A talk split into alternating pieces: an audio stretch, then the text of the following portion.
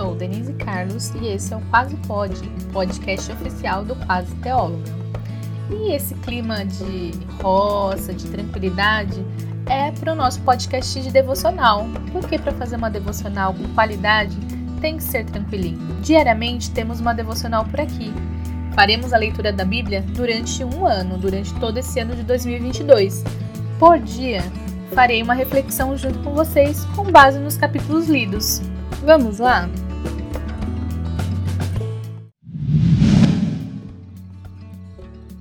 Devocional 015 Gênesis 43, 44 e 45 Deus é soberano. Só para lembrá-los de ler por inteiro os três capítulos, aqui destacamos o que nos chamou mais atenção, mas para você pode ser outro trecho. Vem contar pra gente interagindo através das redes sociais. Quero destacar com vocês os versículos 43, 14, 43, 23, 45, 5 e 45 do 7 ao 9. Vamos à leitura? Capítulo 43, versículo 14.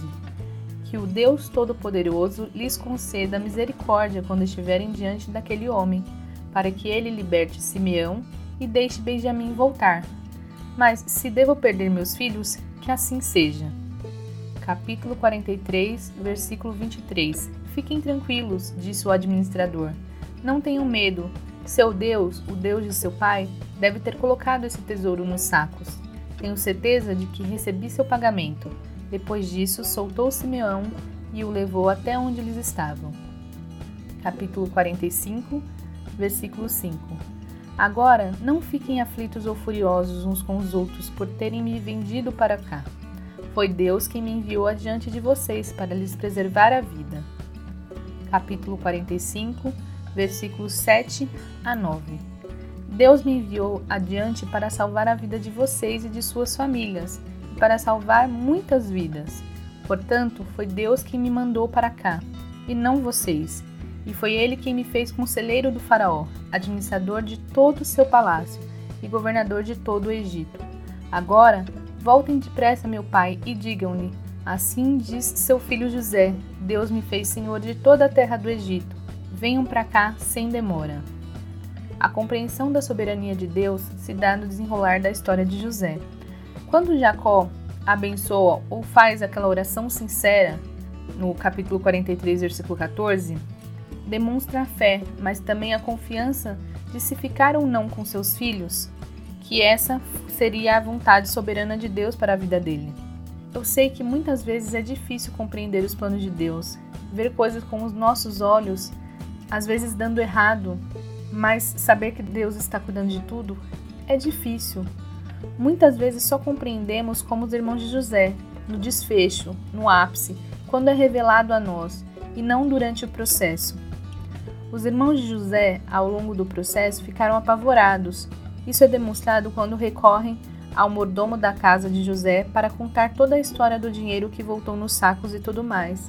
A resposta do mordomo ou administrador é surpreendente para eles, sinalizando como a obra de Deus é perfeita.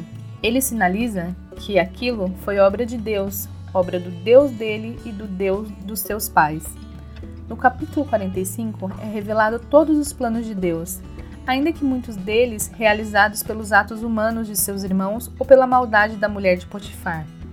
Deus é Deus, não cabe numa caixinha, não age como nós pensamos ou programamos ele. Como diz Rodrigo Bibo no livro O Deus que Destrói Sonhos, é um Deus selvagem, não pode ser domesticado, mas ele é bom. Se aproxime de Deus, andar com Deus não pressupõe que você não vai errar no caminho nem te garante que você vai saber de tudo, mas saberá que está no melhor caminho e debaixo da soberania dele. E essa foi a reflexão de hoje.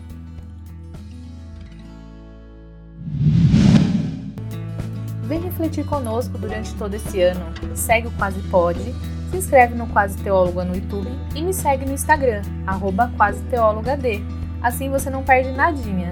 E não esquece, até amanhã! Esse podcast foi produzido e editado por Denise Carlos, Quase Teóloga Produções.